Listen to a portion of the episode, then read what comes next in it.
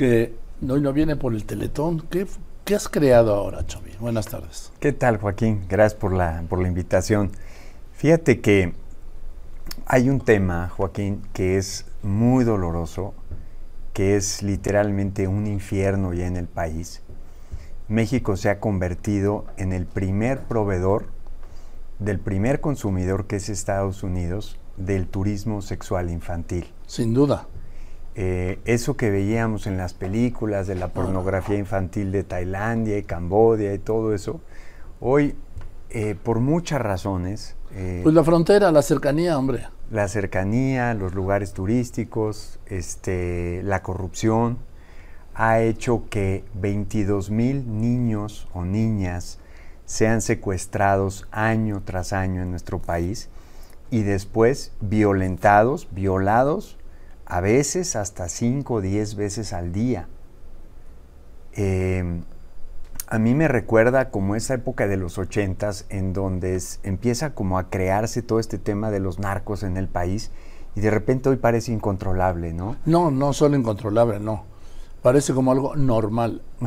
Se ha cometido el pecado y el delito de normalizar la anormalidad. Esto va en ese camino, Joaquín, va en ese camino y es muy importante que la gente sepa, que la gente sepa que hay un tremendo negocio. Se calculan 150 billones de dólares detrás del negocio de la trata. 150 mil millones de dólares. Imagínate tú que si hubiera un solo, una sola cabeza de la trata, sería el cuarto hombre más rico del mundo y no puede ser que México sea el proveedor número uno del consumidor número Eso, uno. Ese es el punto. México se ha convertido en el proveedor número uno de menores para su explotación sexual.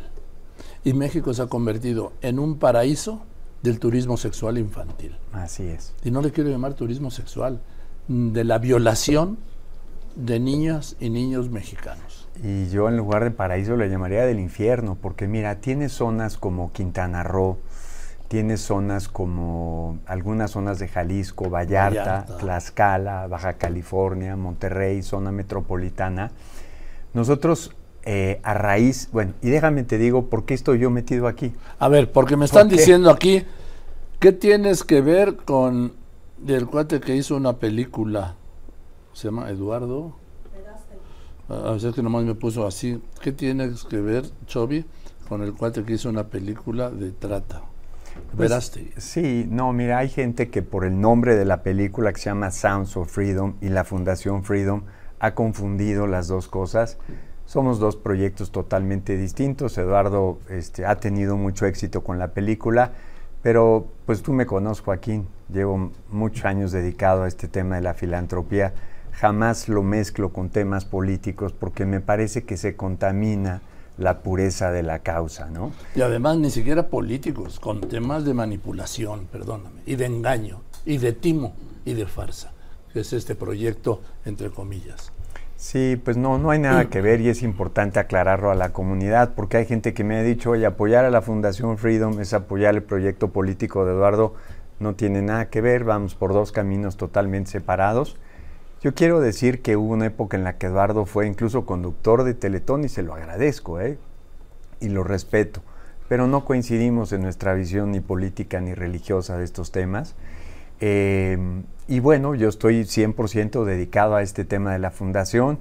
Te comento con mucha alegría, Joaquín, que en los últimos seis meses hemos rescatado 78 niñas de la zona de Quintana Roo 78 niñas que eran violadas entre 5 o 10 veces al día.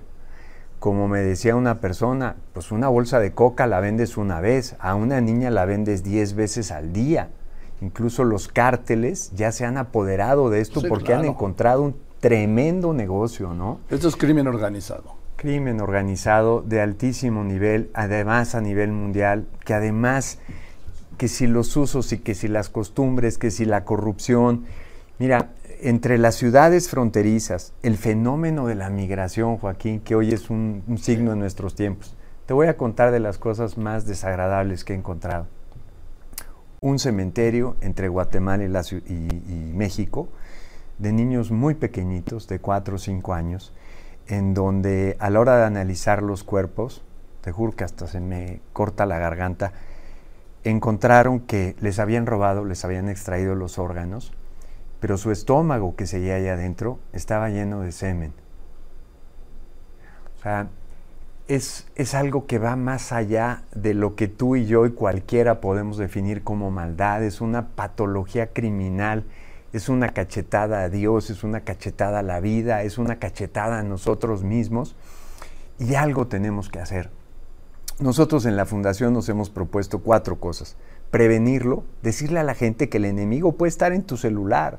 El tema de los videojuegos en la pandemia, Joaquín. El enemigo puede ser tu vecino. Total. Bueno, fíjate este dato, Joaquín. El 70% del abuso sexual, distinto al tema de la trata, pero al final con consecuencias idénticas, se da en el círculo cercano a la familia. A ver, se da bajo el techo y entre las paredes familiares. Así es. Y en el secreto. Así es. Es el padrastro, a veces el papá, a veces es la mamá, a veces es un hermano, a veces es un profesor, a veces es un chofer, o a veces es el infeliz que detrás de un avatar de un videojuego agarra a nuestros hijos, lo hipnotiza, se aprovecha de una carencia emocional, les empiezan a regalar cosas, el niño cae en sus redes, les da su celular, les dicen qué escuela van y de ahí lo atrapan y lo secuestran, ¿no?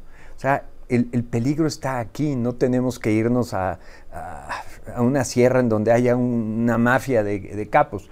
Hay que atacar ese tema a otro nivel, pero hay que decirle a la gente que es una sociedad hipersexualizada y que los niños de muy baja edad, tú sabes Joaquín, yo tengo niños de 8 años que también se hipnotizan con los videojuegos, hay que estar hay que alertar a la gente que este es un gran peligro porque te mata el alma, el cuerpo, la psicología, tu presente y tu futuro. Ahora, el tema de la explotación de los menores, fíjese, no es un tema de gobierno, no es una preocupación de gobierno. ¿Usted ha escuchado alguna vez al presidente o a, la ahora secretaria de gobernación o a los que están en la Secretaría de Salud? ¿Les ha escuchado alguna vez, o del DIF, hablar del tema de la explotación sexual de los mejores, de los menores? Yo, que los doy seguimiento cotidiano, jamás les he escuchado. A ninguno. O sea, no obstante la gravedad, prefieren negarlo, porque es el mismo método. Negar en el discurso para tratar de negar la realidad, lo que es imposible. Al negar en el discurso, lo que hacen es aumentar la realidad, la gravedad. Y eso se repite en todos los temas conflictivos. Así es, Joaquín. y yo por eso, eh, caramba, con de verdad un nudo en la garganta por este tema, quiero invitar a tu audiencia. Fíjate que hoy en la noche la producción del elenco de Mamá Mía. Ah, estuvieron aquí. La Gordita, Tina, Claudio Carrera, nos han donado la función de hoy en la noche en el Teatro Insurgentes, que además cumple 70 años. La gente que hoy compra un boleto lo compra a dos por uno. Y todas las entradas son para que nosotros podamos hacer una labor de prevención, de intervención, de mejorar, eh, de mejorar leyes y de rehabilitación de los niños que hemos. Hijo, ¿cómo rehabilitar a esos niños? Es toda la vida, Joaquín. ¿Cómo rehabilitar a esos niños? Yo he escuchado teóricos que me dicen en un año salen al. No, es toda la vida. es un proceso de toda la vida. Pero ahí vamos, ya lo estamos haciendo. Y yo que he vivido lo que ha significado el uno más uno en Teletón, uno más uno un donativo, uno más uno una gente generosa, uno más uno un niño, y que hoy tenemos, Joaquín, el sistema más grande del mundo, creo en el uno a uno. Mm. Creo en la suma que tú puedas hacer, que yo pueda hacer y que la gente que nos esté escuchando pueda hacer. Por eso, Ojalá nos puedan acompañar en la noche y si no, comprar un, entrar a Ticketmaster y hacer una donación. Entonces, esta noche, ¿a qué hora dónde? 8 de la noche, Teatro Insurgentes, este, a beneficio de la Fundación Freedom. Qué bien. Pues felicidades, Chovi, lo que sea, ya sabes que cuentas conmigo y cuentas con esta institución que es Grupo Fórmula. Que no hablo a nombre de ella, pero los conozco muy bien. Te agradezco mucho y siempre nos han apoyado. Jaime ha sido un gran, gran benefactor también de esta causa. Gracias, Michovi. Al contrario. Me gusto verte.